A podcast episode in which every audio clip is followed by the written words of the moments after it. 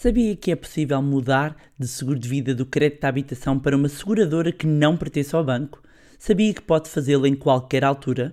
Sabia que pode escolher se quer atualização de capitais automática? E já agora, sabe qual é a diferença entre um seguro com cobertura IAD ou ITP? Se metade destas perguntas lhe pareceram chinês, calma, não se preocupe. Neste episódio vamos falar sobre alguns mitos do seguro de vida associado ao crédito de habitação e de como pode poupar e ter melhores coberturas. O meu nome é Bárbara Barroso, sou especialista em finanças pessoais e educação financeira e sejam bem-vindos ao Money Bar. Money! Here comes the money. Here we go. Money talk.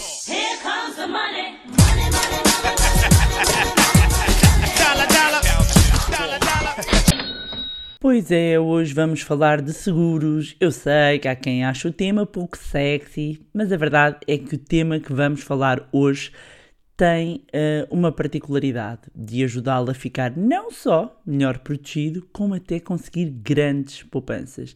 E isso, meus amigos, é sexy à brava. Bom, se calhar estou a exagerar. I'm sexy and I know it. Eh, na parte do sexy, não na parte dos ganhos de dinheiro, ok? Bom, adiante. Este é um tema que eu considero extremamente importante para quem tem crédito à habitação ou pretende contrair um crédito ou um empréstimo para comprar a casa. Agora estava aqui a pensar nesta parte do contrair um crédito, faz-me lembrar tipo doença ou uma gripe, contrair uma gripe, sei lá, parece uma leita. Enfim, já estou a viajar. Retomando. Uh, vão buscar um papel, vão buscar uma caneta, vão buscar o tablet, o telemóvel, o que for, porque, mais uma vez, vamos ter uma aula e desta vez é sobre seguros de vida associados ao crédito à habitação. Are you ready? E meus amigos, como sempre, como sempre, vocês já sabem que no final os pontos vão todos unir-se e vocês vão perceber a importância deste tema. Então, começar por explicar o que é que é um seguro de vida, não é? Então, posso explicar de uma maneira pomposa ou simples, e sabem que eu prefiro a maneira eh, simples, mas se fosse um bocadinho mais pomposo, digamos que é um contrato entre um tomador de seguro e a seguradora que tem como objetivo garantir a cobertura do risco de morte ou de sobrevivência do titular do seguro. E agora vocês ficaram, yeah, right. Ok, então, uh, estamos no fundo a garantir aqui a cobertura do risco de morte ou de sobrevivência do titular do seguro e no caso do crédito de habitação, o que vai garantir em caso de morte ou de acidente é que a casa fique paga. Ok? Portanto, quando falamos de seguro de vida associado ao crédito de habitação, no fundo estamos a falar de garantir que acontecendo algum sinistro, e eu vou dizer, eu vou falar da expressão sinistro várias vezes porque é um nome técnico que se usa nos seguros, mas basicamente, no fundo, estamos a falar de garantir que acontecendo então um sinistro, uh, que um, a casa uh, fica paga da pessoa que tem o empréstimo à habitação. Ora, isto assim até parece simples, não é? A questão é que, além de haver algumas nuances, digamos assim, há também alguns mitos em torno deste tipo de seguros e que eh, são muito importantes referir. E porquê? Porque eles são responsáveis, no fundo, por vários milhares de euros ao longo dos empréstimos um, que se podem conseguir poupar, já que estamos a falar de seguros que tendem a acompanhar o prazo dos empréstimos, estamos a falar de 20, 30 ou 40 anos. Portanto, neste episódio vou retirar, digamos, de, da penumbra e finalmente esclarecer a quem possa ainda não saber um, alguns mitos então em torno destes, destes seguros de vida associados ao crédito da habitação, ok? Vamos centrar aqui neste ponto porque há seguros de vida um, que não estão, eu posso contratar ou posso ter um seguro de vida que não está associado ao crédito da habitação. O, o, o, quando está associado, aqui tem um intuito, sobretudo, de garantir que, em caso de morte ou em caso de um, um sinistro que provoque invalidez, um, que eu tenho a casa paga. Bem, vamos aos mitos. Eu vou explicando ao longo dos mitos e vocês vão percebendo. Primeiro mito: o seguro de vida é obrigatório. E, meus amigos, este é um dos maiores mitos e enganos. O seguro de vida do crédito de habitação não é obrigatório por lei. No entanto, digamos que se vocês forem pedir um empréstimo ao banco eh, os bancos eh, vão solicitar que façam o seguro de vida. Portanto, não é obrigatório por lei, mas os bancos impondo como condição para vocês fazerem, eh, para vos concederem um empréstimo, acaba por ser obrigatório, não é? A ver? Mas este ponto, eh, hum, para mim, é importante salientar-vos logo como primeiro mito, porque muitas vezes, ah, o seguro de vida é obrigatório. Não, o seguro de vida não é obrigatório por lei, ok? Os bancos é que fazem depender hum, a cedência do crédito à habitação ah, da contratação do seguro. Porquê? Porque os bancos, o negócio dos bancos, meus amigos, não são casas. Eles não querem lá ficar com as casas empatadas se acontecer alguma coisa, ok? Portanto, este é o mito número um. Mito número dois. É obrigatório fazer um seguro de vida no banco onde tem o crédito. Meus amigos, não, não é obrigatório fazer um seguro de vida no banco quando contratam um crédito à habitação. E é impressionante quando as pessoas descobrem este pequeno por maior, não é por menor, é um por maior, hum, quando se desfazem deste pequeno mito ah, e apercebem-se e fazem uma simulação então noutras seguradoras, descobrem que podem poupar milhares de euros. Porque, não- porque estamos a falar de um prémio, não é? O, o- o- normalmente têm a prestação, pagam a prestação e pagam o seguro. Ah, e, e- e estamos a falar de 30, 40 anos a pagar um prémio de seguro hum, que poderia ser mais baixo. Ok? Que poderia ter. ah, é que, não raras as vezes, encontra-se eh, eh, melhores coberturas com menor preço. Ok? Portanto, é importante dizer que isto não é cortesia, dizer que ah, hum, o, o- é o meu banco que, que, que, que me deixa eu fazer fora se eu quiser. Mas não, não é o banco. É lei, meus amigos. L-E-I, lei. E se quiserem munir-se da lei, ficam a saber que estamos a falar do Decreto-Lei número 222-2009, de 11 de setembro, que no fundo indica que os clientes crédito à habitação podem escolher onde fazem o seguro de vida associado ao crédito à habitação. Portanto, se vocês quiserem fazer o, o seguro de vida do crédito à habitação noutra seguradora, podem fazê-lo. E uma das questões que vocês já se podem estar a colocar é, no fundo, então, mas, mas qual é que é a diferença entre fazer o seguro apresentado no banco e outros? Na maioria das vezes a diferença está ah, no preço. Ah, muitas vezes é a prática comum dos bancos para, para manterem inclusivamente um nível de rentabilidade ali do, do empréstimo, ahm, terem um, um preço do seguro em comparação com outros mais elevado. Portanto, é, eh, imprescindível que façam se quiserem pagar menos, meus amigos, se quiserem continuar a pagar, ou pelo menos, eh, eu costumo dizer, isto vem do jornalismo, informação é poder, não é? Portanto, quanto mais informação tiver, melhor escolhas eu posso fazer. E eu prefiro ter mais informação do que ficar alegoria da caverna, né? viver dentro da caverna e achar que aquilo é a verdade universal. E não é, meus amigos, é a verdade universal. No final do dia, vocês até podem descobrir acho difícil, mas podem descobrir que negociaram aquilo tão bem, tão bem, que o sítio onde estão está espetacular. Não é? Quando eu digo espetacular, é, é- é- é as melhores condições de uma seguradora ser eh, naquele seguro padrão que vos foi oferecido eh, a quando a contratação do crédito. Duvido. Mas, imaginando, tudo bem, mas pelo menos vocês fizeram esse trabalho e vocês compararam, ok? Portanto, o ideal é sempre obter informações junto de várias seguradoras e a partir daí comparar os preços e as diversas opções. Terceiro mito, e aqui, é um bocado aqui na sequência já fui falando do- disto, que é não pode mudar então ah, um, o seguro do banco. E, e- e, mais uma vez, como não existe a obrigatoriedade, hum, nós hum, podemos mudar, e, e aqui este é o ponto deste terceiro mito, é nós podemos mudar o seguro quantas vezes nós quisermos. Somos livres, não há entraves. Aliás, como o próprio empréstimo. Ninguém é obrigado a ficar 30 anos com o seguro na mesma seguradora ou com o empréstimo no mesmo banco. Pode mudar às vezes que quiser. Tem de avaliar custos, ok? Mas não há aqui impedimento. Ou seja, ah, ah, não só pode fazer o seguro fora da seguradora do banco, como se de repente descobrir outras melhores condições, pode mudar, ok? Ou seja, eh, aqui o terceiro mito é que mudando depois não pode mudar mais vezes nenhuma, ou não, não pode mudar uma, duas, as vezes que quiser, ok? Um, e é claro, eu já sei, já ouço, já estou a ouvir aqui uma vozinha a perguntar-me, então mas se eu mudar o seguro, uh, o banco pode alterar a prestação da casa? Ora bem, eu vou tentar ser o mais clara possível.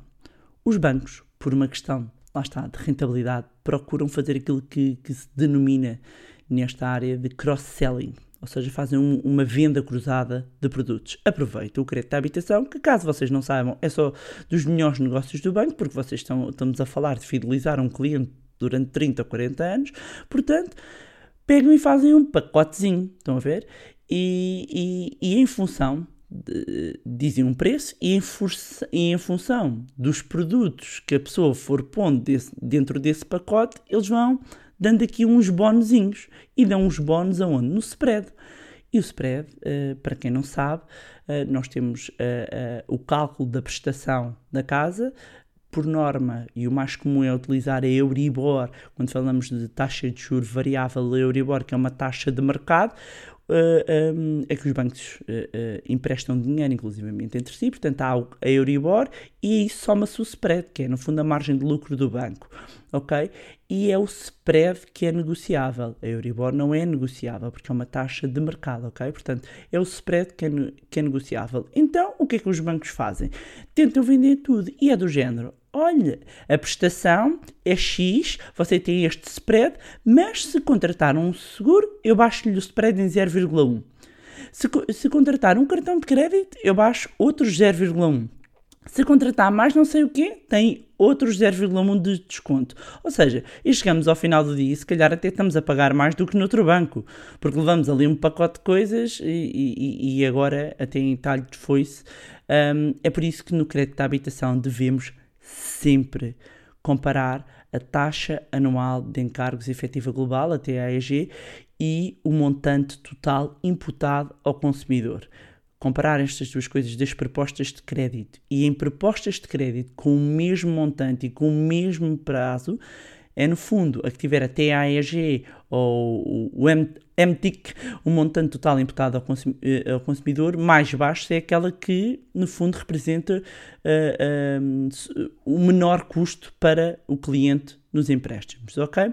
Agora voltando aqui à questão da penalização no spread por fazer um seguro fora do proposto pelo banco. Ao deixar de ter o seguro, possivelmente vai ter uma penalização Ok? E normalmente esta tende a estar definida no contrato eh, e nós conseguimos saber.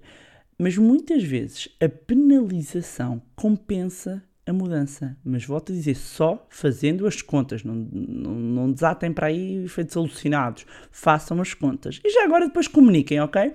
Porque gostava, gostava de saber um, alguém que tenha, tenha feito estas mudanças, que se prepara ou que depois de ouvir este podcast até é, vai, vai pedir aqui uma, uma simulação um, que faça essas, estas contas, ou seja, o preço do seguro contratado através do banco, por vezes, é tão mais alto que mesmo que aumentem ali um bocadinho o, o, a prestação que vai pagar, continua a, compara, a, a comparar, ai, a compensar financeiramente a alteração do seguro. A título de exemplo, vamos imaginar que paga, vou usar aqui uns números para, só para vos ajudar. Uh, vamos imaginar que paga à volta de 520 euros de prestação da casa de um empréstimo ali de 200 mil euros e que tem 55 euros de seguro de vida e descobre que noutra seguradora vai pagar 30. Ou seja, se em vez de, vamos imaginar, não é, que eu tenho no banco A e, e, e, e eu tenho para 520 euros de prestação e o meu seguro de vida é 55 euros no, na seguradora que me foi recomendada pelo banco. Entretanto, eu ouvi este podcast e fui, fui tentar saber numa outra seguradora que não está associada ao grupo bancário quanto é que pagaria. E um, vem uma proposta 30 euros, ou seja, pagaria menos 25 euros por mês. Ora, ao, ao contratar o seguro fora do banco, vamos imaginar que passa a ter uma penalização e que em vez dos 520 euros, a prestação aumenta 9 euros, ou seja, passa para 599, eh, para 529, 529 era 520, passa para 529. Ora, feitas as contas, E numa situação destas, compensa-lhe mudar. Porquê? Porque o agravamento que terá de 9 euros é bem menor do que a poupança de 25 que terá. Portanto, feitas as contas, e antes pagava 525 da prestação mais 55 do, do, do seguro, ou seja, 580. E passou a pagar 529, um bocadinho mais, mais 30, ou seja, 559. Feitas as contas, estaria a pagar menos 21 euros. Além disso, vamos imaginar que conseguiu melhores coberturas porque agora até tem um seguro ITP. Não sabe o que é isso?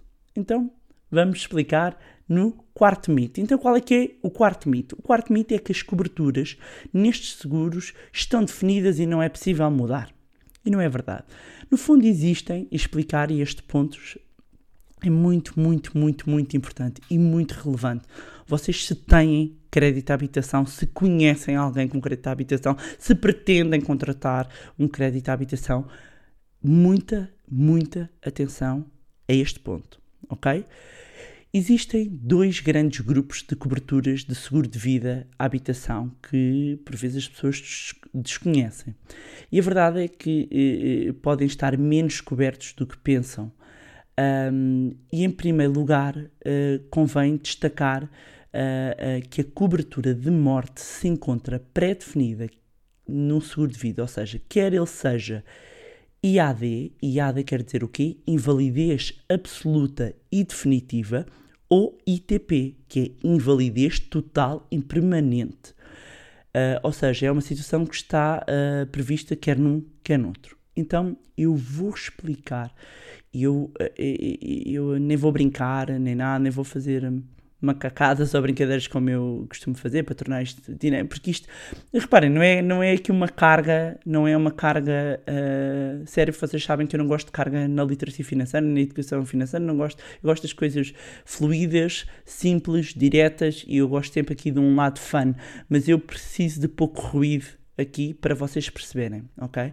Então, o seguro de vida IAD, seguro de vida de invalidez absoluta e definitiva.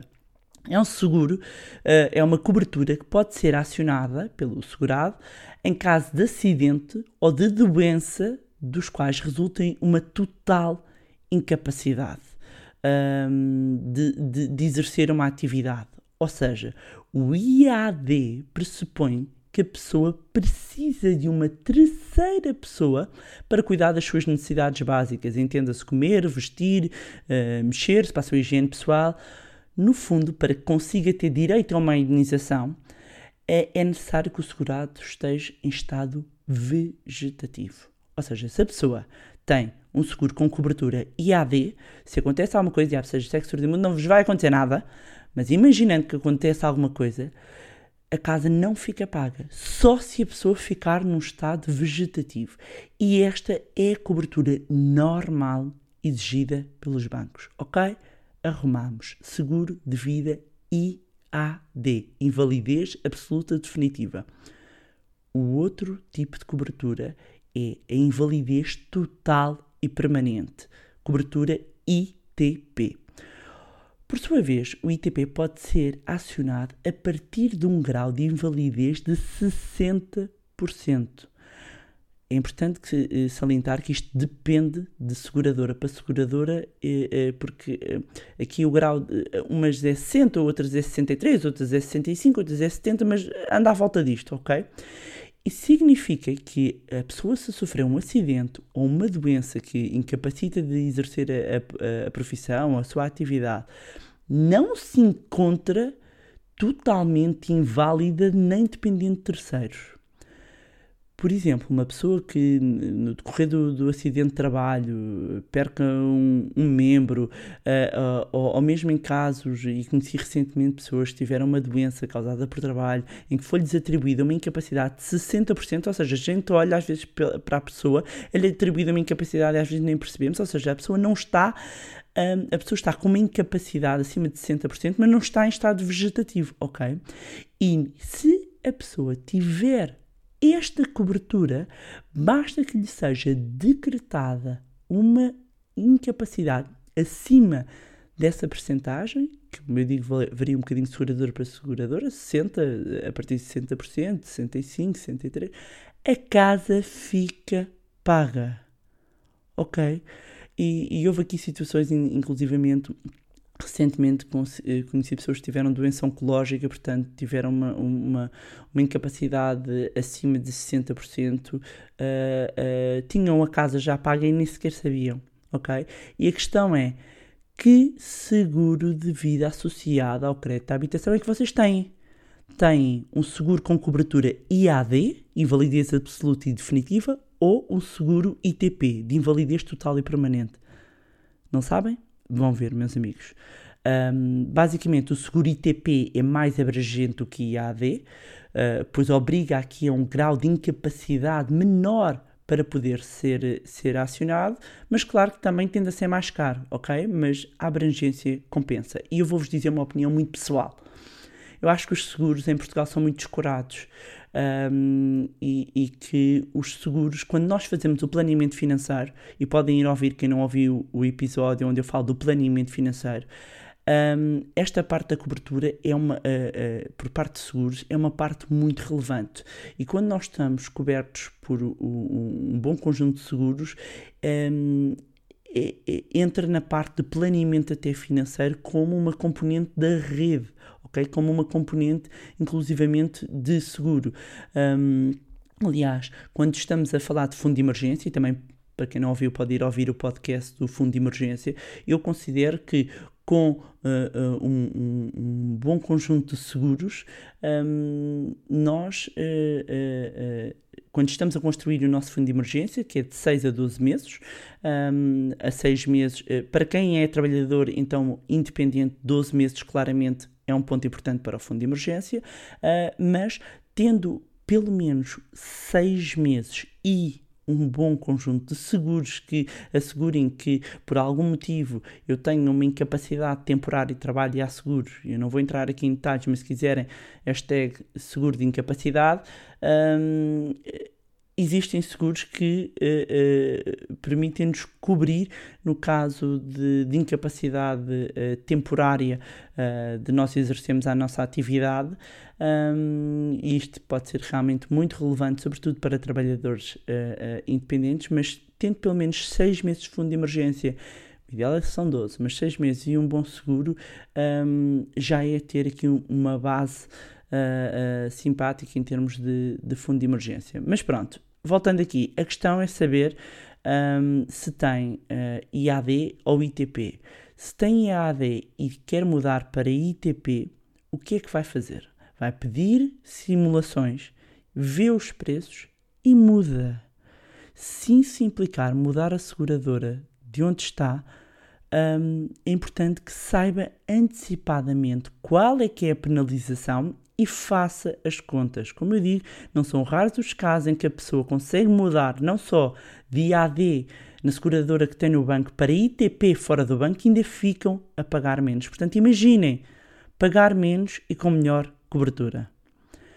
Deixar eh, aqui também uma nota, porque parece-me importante para compreenderem aqui um bocadinho a formação do, do preço do prémio do seguro, é no fundo quais é que são, em traços gerais, os quatro pilares que vão influenciar ahm, aqui o prémio. E falamos do quê? Falamos do capital e dívida, no fundo, quanto maior o capital em dívida a assegurar, maior o risco para a seguradora. Logo, o prémio do seguro a pagar será, será melhor, porque uma coisa é eu ter um capital em dívida de 100 mil euros, outra coisa é eu ter um capital em dívida de meio milhão. Ok? Depois, outro, outro ponto que, que vai impactar no preço tem a ver com a idade das pessoas, ou seja, estamos a falar aqui de um cálculo de probabilidades de esperança média de vida das pessoas num determinado país. E, meus amigos, no fundo, estão a estimar a probabilidade da pessoa morrer. E quanto maior a sua idade, maior a probabilidade de existência de um sinistro. E quando falamos em sinistros para as seguradoras ou um acidente, estamos a falar da, de- da necessidade de indenização. Logo, o prémio a pagar é maior. Outro ponto que vai acabar por ter impacto tem a ver com o estado de saúde da pessoa, não é? Ahm, o estado de saúde vai ter eh, eh, impacto no valor e em caso de doenças pré-existentes pode haver um agravamento do prémio ou a exclusão desse risco na cobertura da apólice, ok? Ahm, e, e- e há casos em que se dá a exclusão e mesmo assim o agravamento, ok? Por, porquê? Porque a probabilidade da ocorrência do sinistro, do acidente, da morte, aumenta, ok? Depois ainda temos algumas profissões que são de maior risco uh, e, portanto, o prémio, o, o, prémio, ou seja, o prémio, eu estou aqui a falar o prémio, o prémio é o valor do seguro, ok? Que cabe à pessoa pagar. No fundo, é quanto é que nós pagamos? O nome é, chama-se prémio seguro, ok? E, portanto, estes são os pilares que vão influenciar o, o preço, assim, em traços gerais. Voltando aqui aos mitos. Quinto mito o prémio do seguro é estável e eu não tenho que preocupar. Isto não é verdade, pois muitas vezes, uh, uh, uh, quando nós inclusivamente vamos ao banco e pedimos uma simulação, e é bom que o façam quando pedem a simulação de um crédito de habitação, onde venha não só projetado o, o, qual seria a prestação com um aumento da Euribor e da taxa em 1 e em 2%, é também ver a evolução uh, do, do prémio do seguro, do valor do seguro. E vocês conseguem ver que, à medida que vamos envelhecendo, de repente aquilo aumenta brutalmente. E porquê? Por causa do que acabei de vos falar. Porque aumenta a probabilidade de sinistro, logo de reembolso, logo o prémio a pagar é maior. Ok? E, e, por isso é recomendável que faça sempre uma análise da evolução do valor, ou seja, do prémio do seguro, ao longo de todo o contrato, de forma a garantir que a melhor relação prémio cobertura. Ok? Depois, sexto mito: não posso só ter 50% do capital financiado do seguro de vida. Sim, pode. Uh, desde que o banco concorde e esteja escrito no contrato de crédito que estabeleceu, ou seja, quando se fez a escritura, um, é possível só ter metade. Ou seja, acontecendo alguma coisa, só fica a metade da casa paga.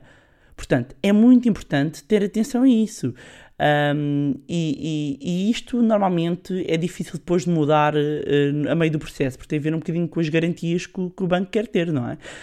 Um, e, e, acima de tudo, este ponto é, é relevante. Eu, eu, só estou a mencionar porque eu quero que saibam.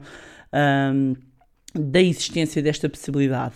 Uh, no entanto, não é algo que inclusivamente eu recomendo que, que se faça. Uh, ou seja, ter, ter aqui só, uh, digamos, 50% uh, do financiamento segurado em caso de sinistro. Fica mais barato, sim, mas uh, é importante saber que o seguro de vida não é só do interesse do banco, é também essencial para salvaguardar os interesses e proteger o património das pessoas, ok?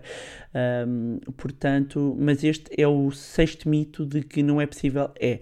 Sétimo mito e, e último. O valor do seguro é sempre ajustado ao capital em dívida. Pois bem, quando se vai fazer um seguro de vida associado ao crédito à habitação, pode-se escolher se quer ter atualização de capitais automática ou não. E o que é que isto quer dizer? Ao escolher uh, uh, a atualização de capitais automáticas, no fundo o banco vai informar a seguradora qual é que é o capital em dívida e o valor do seguro acompanha o valor da dívida, o que significa que vai pagar menos à seguradora. Um exemplo, isto eu gosto dos exemplos que é mais fácil. Vamos imaginar que temos um, um empréstimo, pedimos um crédito de 100 mil euros, o seguro de vida contempla uh, e está associado uh, a uma cobertura do, do, crédito, ou seja, acontecer algum, algum, um, algum sinistro, temos ali uma cobertura de 100 mil no momento em que fazemos o crédito. Mas vamos imaginar, como é óbvio, né? os anos vão avançando, nós vamos pagando e o capital em dívida a determinada altura é 50 mil euros. O que é que acontece? Se nós temos o ajustamento de capitais automático, o seguro de vida é feito tendo em conta os 50 mil euros, ou seja, o prémio do seguro é automaticamente atualizado. No entanto, pode optar por não fazer a atualização. E quando assim é, em caso de sinistro, fica com o capital, o banco fica com o capital em dívida, ou seja, fica com a dívida paga e o remanescente vai para os herdeiros legais. Voltando aqui ao nosso exemplo. Se eu tenho um, um, um empréstimo uh, à habitação de 100 mil euros, eu pago um prémio em função dos, 5 mil euros, dos 100 mil euros. Entretanto, passam um, alguns anos e eu já só devo 50 mil euros. Se eu ajustar ao capital em dívida, significa que eu vou pagando o prémio de seguros em função dos 50 mil euros. Se eu não ajustar, significa que se me acontecer alguma coisa, e não vai acontecer nada, se acontecer alguma coisa, e eu já sou dever ao banco 50 mil euros, mas eu pagava um prémio de seguro referente a 100 mil. Então o que é que quer dizer? Se acontecer alguma coisa, 50 mil são para pagar a dívida ao banco, que era o que já devia, um, uh, e os restantes 50 mil são para os herdeiros. Portanto, quando, se, quando realizar o seguro, tem a opção de indicar no início se quer ter a atualização do capital em dívida automática ou não. Caso se pretenda mudar, o ideal será sempre fazer no momento da renovação dos contratos, ok? Portanto, uh, uh, já que tendem. Uh, ou seja, vamos imaginar nos aniversários, digamos assim, dos seguros. Um, claro que é importante salientar que quando nós não fazemos esta atualização automática, vai estar a pagar mais caro. mas, como eu digo, é importante saber da existência desta opção. E pronto, era isto que eu tinha para vos trazer neste episódio que realmente pode uh, trazer poupanças consideráveis. É aqui que se fazem as grandes poupanças e é investindo este dinheiro que começamos a construir a nossa riqueza. É bendita sejas vós, literacia financeira. Cuida do nosso dinheiro e livrai-nos da mente pequenina. Amém. Ah, gostaram desta? Ah, desta oração? Oração da riqueza. E aproveitar uh, para dizer também, depois de muitos pedidos, meus amigos, para o norte do país, ainda estão abertas e já estão a bom ritmo a ir as inscrições para a Masterclass Finanças Pessoais do Porto, Lisboa já escutou, uh, e portanto, para quem quer elevar a vida financeira para um novo patamar, inscrevam-se. É uma formação com muito conteúdo, metodologia, estratégias para começarem a construir riqueza e, e deixarem de perder dinheiro, meus amigos. Eu vou deixar em todo caso o link, uh, ou então vão ao meu site barbarabarroso.pt ou Manilab e tem lá toda a informação. Tenho que deixar aqui um obrigado especial a quem me tem enviado mensagens, a quem tem enviado fotografias, a quem tem enviado e-mails. E eu prometo que respondo, são muitos, eu vou respondendo. Uh, a sério que eu guardo-vos mesmo no meu coração com carinho. E é mesmo importante este vosso uh, incentivo. Em todos os episódios eu tenho procurado entregar-vos o melhor conteúdo possível. Eu procuro não falhar mesmo quando ando numa correria entre viagens, palestras, reuniões, negócios, empresa, família. E é bom saber que estão aí. É, é bom ter o vosso comentário, o vosso apoio. Muito, muito obrigada. E uma vez mais, não se esqueçam de subscrever o podcast, de deixarem a avaliação também lá no iTunes, para que mais pessoas tenham acesso a conteúdos de literacia financeira. Acompanhem também o meu Instagram, barbara underscore, underscore barroso, um, o blog e o site Manilab. E se gostaram do conteúdo, acham que vai ser útil a outras pessoas, sejam familiares ou amigos, partilhem. Quanto a nós, encontramos no próximo Money Bar. Money! Here comes the money. Here we go. Money talk. Here comes the money. Money, money, money, money. Dollar, dollar. Dollar, dollar.